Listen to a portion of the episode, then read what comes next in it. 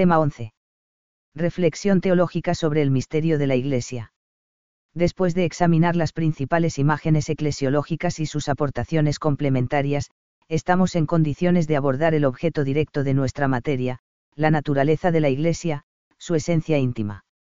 Intentaremos, pues, responder por fin a la pregunta, ¿qué es la Iglesia? Decimos que la Iglesia es misterio de comunión con Dios y de los hombres entre sí. Siguiendo con la estructura que venimos empleando en los temas anteriores, después de evocar el contexto histórico-teológico, abordamos los presupuestos para la determinación de la esencia íntima de la Iglesia, que analizaremos a continuación. Tras la referencia a la sinodalidad como manifestación de la comunio que es la Iglesia, concluimos con algunas implicaciones pastorales. El trasfondo del tema se encuentra en la relación, que ya hemos estudiado, entre la Trinidad y la Iglesia, CF anteriormente, tema 7. 1. Nota histórico-teológica. El misterio de comunión indica la esencia íntima de la Iglesia, CF. Eje sexta, su ser más profundo. La palabra comunión, comunio, koinounia, significa, de modo general, unidad y participación, y, aplicada a la Iglesia, indica la participación en lo común, cf. HCH 2, 42, los primeros cristianos perseveraban en comunión, en la doctrina de los apóstoles, la fracción del pan y la oración, y todo ello se manifestaba en la caridad tanto hacia el interior preocupación por los pobres como al exterior fan evangelizador hacia los paganos. El Sínodo Extraordinario de 1985 concluyó que la eclesiología de comunión es la idea central y básica de los documentos conciliares, Relatio Finalis, 2. C1, por encima de las diversas imágenes y perspectivas sobre la Iglesia. Esto no quiere decir que el concilio agotara la significación de este misterio de comunión. Por lo demás, esta terminología también ha dado lugar a malas interpretaciones de tipo sociológico o psicológico, comunitario, neomisticista o democraticista. Dos presupuestos para la determinación de la esencia íntima de la Iglesia. Ahora bien, para determinar la naturaleza o esencia última de la Iglesia conviene que nos detengamos en algunos presupuestos. La esencia de algo se determina a partir de su perfección, que la Iglesia alcanzará solo después de la historia. Mientras tanto, la Iglesia es a la vez comunión con Dios, incoada, e institución, visible, de salvación. Entre los textos de la escritura que avalan esta explicación pueden subrayarse tres. HCH 2, 42, perseveraban asiduamente en la doctrina de los apóstoles y en la comunión, en la fracción del pan y en las oraciones. Y en 17:21, que todos sean uno, como tú, Padre, en mí y yo en ti, que así ellos estén en nosotros, para que el mundo crea que tú me has enviado. 1 y en 1, 3, lo que hemos visto y oído, os lo anunciamos para que también vosotros estéis en comunión con nosotros. Y nuestra comunión es con el Padre y con su Hijo Jesucristo. Por tanto, esa comunión es en último término con Dios Padre, se inicia en el encuentro con Jesucristo, es obra del Espíritu Santo, comunión personal entre el Padre y el Hijo que a la vez es persona divina, y tiene implicaciones espirituales y misioneras o evangelizadoras, sociales y jurídico-institucionales. En cuanto al término mismo de comunión, koinounia, cabe profundizar ahora en sus tres significados. El significado profano es el de una compañía o cooperativa, Santiago y Juan eran koinonoi, con una propiedad y tarea común, en la Iglesia tiene dos dimensiones, vertical con Dios y horizontal entre personas. El significado judío se encuentra en la institución de la Jabura, que denomina a cada grupo de los que se reunían para celebrar la Pascua, ahora alianza con Dios por Cristo. El significado griego arranca de la identificación con los dioses de los que participaban en las comidas cultuales. En el cristianismo, por la Eucaristía se crea un nuevo, nosotros, en torno a Cristo, J. Ratzinger. En la comunión eucarística, y también en el misterio de la Iglesia, tanto Cristo como los cristianos mantienen su identidad sin confusión. La Eucaristía tiene, pues, en el misterio de la comunión que es la Iglesia, un papel central tanto en el nivel de la Iglesia local como en el de la Iglesia universal, CF1 CO10, 16 a 17, F 4, 3 a 5. En la Iglesia, misterio de comunión, de la Eucaristía se deriva la fraternidad y la caridad. La fraternidad cristiana se basa en que somos realmente hijos de Dios y hermanos unos de otros. Cristo nos ha enseñado a decir, Padre nuestro. Esta convicción nos exige ser cada vez mucho más conscientes de la dimensión fraterna y social de la fe. Cada persona es infinitamente amada por Dios y por eso es infinitamente valiosa. La respuesta a ese ser y saberse amados, es decir, la colaboración con la verdadera personalización, pasa esencialmente por la apertura del yo particular en la unidad del cuerpo de Cristo. A la vez, la fraternidad cristiana, interna, se abre al servicio de todos a través de la misión, de la caridad y del sufrimiento vicario de algunos en representación de todos, cf. MC 10, 45, 14, 24. Según Santo Tomás la caridad se demuestra sobre todo en la misericordia, la más grande las virtudes en cuanto al obrar exterior, pues el sacrificio más agradable a Dios es que ayudemos al prójimo, cf. STH, 2 a 2, Q30, A4, y vid. Q30, A4, ad1, cf. Exhortación Evangelii Gaudium, N41. También cabe subrayar que la Iglesia son las personas y vive en ellas, por lo que si alguien quiere conocer la Iglesia debe considerar las personas que han vivido y viven su misterio. 3. La naturaleza de la Iglesia, misterio de comunión. Profundizamos ahora en lo que Lumen Gentium denomina naturaleza íntima de la Iglesia, íntima ecclesiae natura, LG 6 barra es lo que se expresa al llamar a la Iglesia misterio de comunión. La Iglesia es el misterio de la comunión de los hombres con Dios, Padre, y entre sí por el Hijo en el Espíritu Santo, P. Rodríguez. Analizamos a continuación los términos de esta proposición. La comunión con la Trinidad es la misma que tendremos en el cielo. Aquí solamente la poseemos incoada. Los ortodoxos la llaman deificación o divinización, deosis. El término latino comunio a la vez remite a la Eucaristía, pues la comunión eclesial es la res, la realidad profunda, efecto y fruto de este sacramento. No se trata de una comunión psicológica o meramente moral, sino de una realidad ontológica, apoyada en las relaciones que constituyen las personas divinas y sus misiones, ad extra. 3.1. Comunión con Dios. Esta comunión es primero con Dios, y en segundo lugar, como consecuencia, entre los hombres. Se realiza en último término con Dios Padre, término, ad quem, a través de las misiones trinitarias, perfilium et in spiritu, términos, per quem, e, inquo. 3.2. Comunión por el Hijo. Por el Hijo significa por el ser y la obra del Hijo hecho carne, encarnación y redención, y por el como cabeza, pues toda gracia santificante viene por Cristo cabeza que actúa en favor del cuerpo. Esta actuación, según Santo Tomás, la realiza Cristo tanto por su excelencia, criatura primogénita por su humanidad, como por su semejanza, naturaleza humana, plenitud, con que llena a la Iglesia con los dones divinos, e influjo, llena a la Iglesia de luz, poder y gracia, cf. STH, 3, Q8. La gracia capital de Cristo es en el cuerpo, místico, de la Iglesia, causa eficiente, ejemplar, la Iglesia crece a imagen de su cabeza, y formal, hace que sea un cuerpo.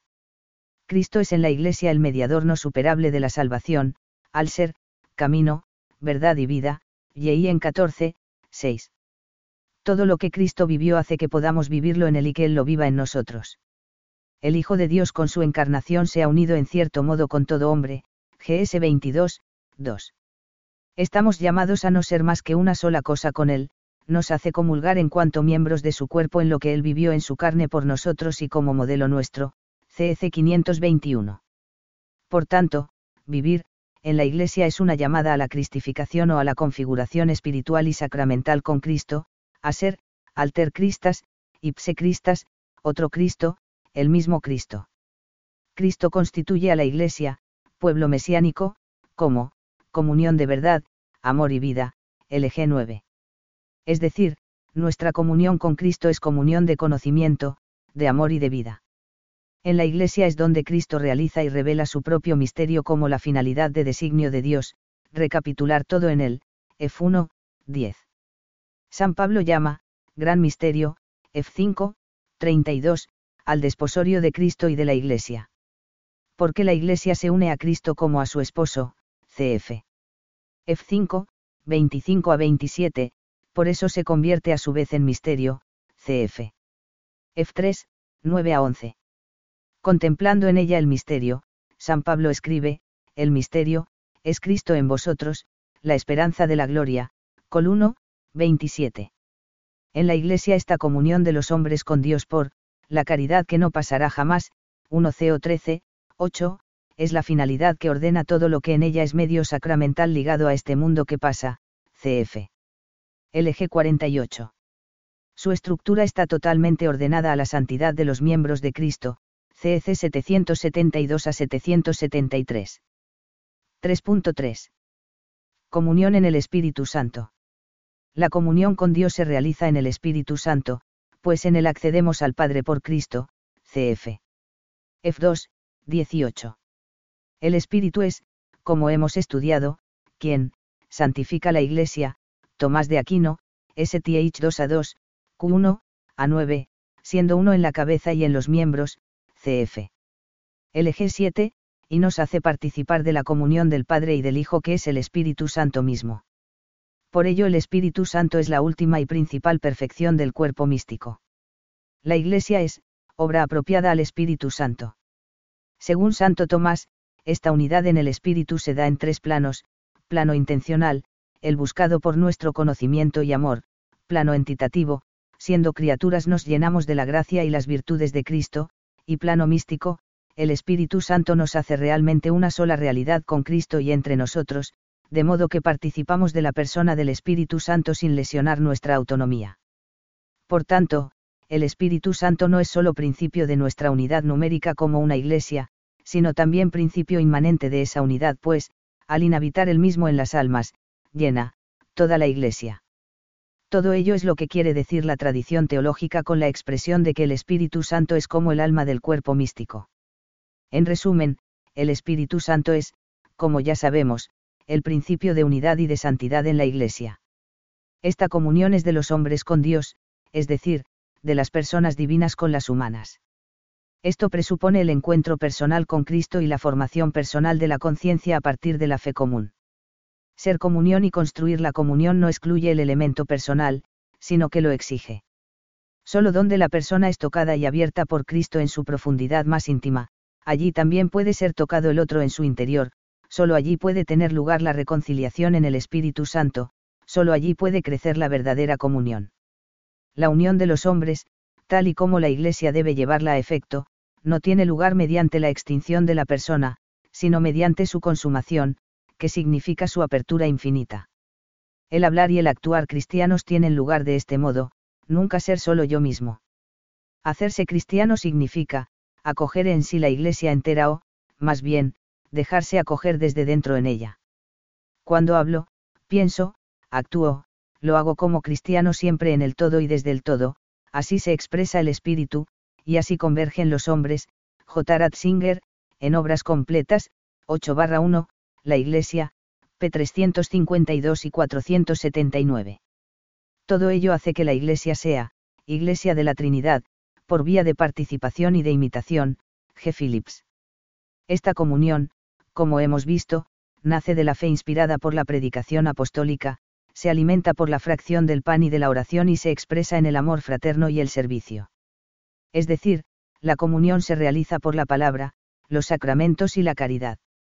Con el vocabulario del Nuevo Testamento la coinonia se expresa y realiza en una triple tarea, el anuncio de la fe, querigma martiria, la celebración de los sacramentos, liturgia, y el servicio de la caridad, diaconia tres tareas coimplicadas e inseparables, CF encíclica de Ius Queritas Est, N25. Esas tres tareas pueden verse en correspondencia con el triplex munus de Cristo, profético, sacerdotal y real o regio. También en esta línea puede interpretarse la ya citada caracterización de la Iglesia como, pueblo mesiánico, según Lumen Gentium, N9, una comunión de verdad, vida y amor o caridad. 4. Comunión para la misión. Así como en Cristo su ser es inseparable de su misión, también en la Iglesia el misterio comunión está, durante la historia, para la misión. 4.1. Origen, finalidad y características de la misión de la Iglesia. Acerca del origen de la misión, afirma el Concilio Vaticano II, la Iglesia peregrinante, procede de la misión del Hijo y de la misión del Espíritu Santo según el designio de Dios Padre, AG 2. La finalidad de la misión de la Iglesia es ofrecer al hombre la comunión salvadora con Cristo. Es una única finalidad con un doble aspecto, la gloria de Dios y la salvación de los hombres. Esto se lleva a cabo a través del anuncio y la realización del reino de Dios, al que la Iglesia sirve de germen e instrumento, hasta que Dios sea todo en todos, una vez culminada la historia en reino consumado. Por lo que se refiere a las características de la misión, cabe subrayar que la misión es una pero las tareas son diversas. Todo ello se desarrolla hoy en un contexto de, nueva evangelización. De un modo paradigmático, la vanguardia de la misión es la misión, adgentes, es decir, las misiones, dirigida a los creyentes de otras religiones y a los no creyentes. La tarea misionera tiene un valor permanente en la Iglesia. La misión se dirige también, ad intra, en lo que llamamos, tarea pastoral, o, evangelización permanente, de la Iglesia misma, dirigida ante todo a los católicos. Otro aspecto de esta autoevangelización de la Iglesia es la búsqueda de la unidad visible por medio de la tarea ecuménica. 4.2. El triple, munus, de la Iglesia. Correspondiendo a su participación del triple oficio de Cristo, en la misión de la Iglesia se pueden distinguir tres funciones. El munus profético de la Iglesia tiene que ver con el testimonio de la palabra y la enseñanza de la fe, munus docendi. Más adelante estudiaremos el magisterio de los pastores en relación con la infalibilidad de la Iglesia, tema 16, apartado 2, 3. El munus sacerdotal de la Iglesia, o función del culto, munus santificandi o misión de santificar, en la que tienen su participación distinta y complementaria tanto los fieles como los pastores. Esta función se desarrolla en torno a los sacramentos y la liturgia, teniendo en cuenta que la entera vida cristiana está llamada a convertirse en un verdadero, culto espiritual, cf. LG 10. El munus real o de realeza de la Iglesia, equivalente al munus regendi, servicio de la caridad, con formas propias de los fieles y de los pastores. El gobierno pastoral está al servicio de la vida cristiana centrada en la caridad. 4.3. Iglesia, sociedad civil y valores temporales. La misión de la Iglesia se desarrolla en un contexto histórico determinado, por lo que está siempre en relación con la sociedad civil y los valores temporales, la familia, el trabajo, la cultura, etc. Los cristianos están llamados a ordenar estos valores al reino de Dios, y en este sentido a santificar el mundo. Como estudiaremos, ver tema 15, los fieles laicos contribuyen a esta misión con su modo propio, como desde dentro, de la sociedad civil, CF. LG 31. En esta perspectiva, su fe y su oración, su vida sacramental y toda su actividad han de desembocar en la transformación de la sociedad. De esta manera su fe podrá ser plenamente acogida, totalmente pensada y fielmente vivida. CF San Juan Pablo II, carta por la que se constituye el Consejo Pontificio de la Cultura, 20 de mayo de 1982. 4.4. Transformación social y salvación cristiana. Después del Concilio Vaticano II, y particularmente en torno a las controversias suscitadas por algunas, teologías de la liberación, no se entendió bien la relación entre fe o perspectiva cristiana de la salvación y transformación social. No hay que identificar, misión espiritual del cristiano, y, construcción del mundo, salvación cristiana y transformación social, evangelización y promoción humana o liberación temporal. Pero tampoco se pueden separar los términos de esos binomios. El magisterio de la Iglesia ha tomado de los desarrollos teológicos posconciliares la noción de liberación, integral, que expresa tanto la actitud del cristiano como la correcta acción pastoral de la Iglesia. Con la salvación, Jesús trae la liberación de la totalidad de nuestro ser, en sus exigencias y aspiraciones más profundas. La libertad que nos ha ganado es una, participación de su libertad filial. Cristo inaugura un movimiento de liberación integral. No solo vino a salvar a todos los hombres, sino también a todo el hombre, San Juan Pablo II, Audiencia General, 18 de febrero de 1998. Con estos presupuestos se puede decir que la transformación social realizada con el espíritu cristiano forma parte esencial de la misión evangelizadora de la Iglesia, CF. Carta AP. Octogésima Adveniens, 1871, N5. Y en esa misión cada cristiano participa según sus dones, condiciones y propia vocación. 4.5. Santidad, apostolado y compromiso temporal de los laicos. La directa transformación social corresponde de modo particular a los cristianos laicos. Esto implica combatir tanto el pecado como las estructuras de pecado, y se ejerce dentro de una gran diversidad de opciones, pues Jesús, da a quien le acoge la luz de la fe, luz capaz de transformar los corazones, las mentalidades, las situaciones sociales, políticas, económicas, dominadas por el pecado, San Juan Pablo II, Audiencia General, 9 de marzo de 2002. Signos importantes de la autenticidad del trabajo santificado, sobre el centro de la caridad, son las obras de misericordia y el amor preferencial por los pobres y necesitados. De ahí que, como predicaba San José María Escribá, un hombre o una sociedad que no reaccionen ante las tribulaciones o las injusticias, y que no se esfuercen por aliviarlas, no son un hombre o una sociedad a la medida del amor del corazón de Cristo. En este contexto permanente, hoy estamos ante la necesidad de impulsar el compromiso en las tareas sociales, culturales y políticas, superando posibles prejuicios, la política lleva a la desunión, en ella no se puede ser cristiano coherente, etc., explicando la libertad de los cristianos en esas materias y mostrando el alto servicio que se puede prestar a las personas y a los pueblos. 5. La sinodalidad. El misterio de comunión que es la Iglesia se manifiesta especialmente en los concilios y los sínodos. El término griego sínodos y el latino concilium son sinónimos, como afirma San Juan Cristóstomo, Ecclesia Sinodon Estinonoma, Splinsam 149, 1, y significan, caminar o viajar juntos. Dicho de otro modo, la conciliaridad o la sinodalidad refleja la unidad que se da dentro de la comunión intratrinitaria, y se traduce en la fraternidad que lleva a todos los cristianos a participar y cooperar orgánicamente en la edificación de la Iglesia. En un sentido más habitual y pleno la sinodalidad se manifiesta en las reuniones de obispos para ejercer una responsabilidad particular, lo que comienza con el Concilio de Jerusalén, cf. HCH 15, con este uso la terminología sinodal se extiende a partir de Eusebio de Cesarea y San Juan Crisóstomo.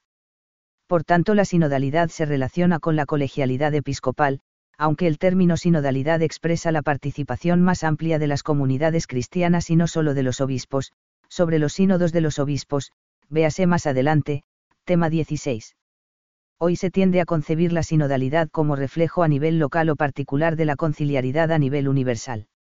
Así vista, la sinodalidad implica la participación de los presbíteros en el presbiterio local y la participación de laicos dentro de las estructuras organizativas de la iglesia local, como el Consejo Pastoral Diocesano y el Parroquial. Además todos los fieles, según su propia condición y sus dones, carismas y ministerios están llamados a participar en los sínodos diocesanos, así como en otros concilios particulares y provinciales. 6. Algunas implicaciones pastorales. Concluimos el tema con algunas implicaciones pastorales que pueden contribuir a descubrir cómo la doctrina eclesiológica se manifiesta en la vida cristiana y cómo esta segunda testimonia y transmite, principalmente con el testimonio cristiano y también con los argumentos teológicos, la realidad de la Iglesia. La Iglesia se edifica a partir de la vida cristiana, que está configurada por las tres virtudes teologales, CF1 TIES 1, 3. La Iglesia es el, nosotros, de los cristianos, que se alimenta de la Eucaristía y se refleja en todas las actividades y tareas, familiares, profesionales, culturales, etc. Esto comporta el esfuerzo por vivir en la Iglesia una, espiritualidad de comunión, ver anteriormente el tema 7. 6.1. La Iglesia y la persona del cristiano. Como ya se ha señalado, la dimensión eclesial de la vida cristiana no obsta para que la relación con Dios en el misterio de la Iglesia sea personalísima, como personal es la llamada universal a la santidad y a la evangelización. La comunidad de los redimidos es justamente aquella en la que cada uno se encuentra frente a Dios únicamente de la seriedad de este enfrentamiento personal con Dios brota el carácter especial de aquel nosotros que existe en la Iglesia, habla en el Padre nuestro y obra en el amor al prójimo.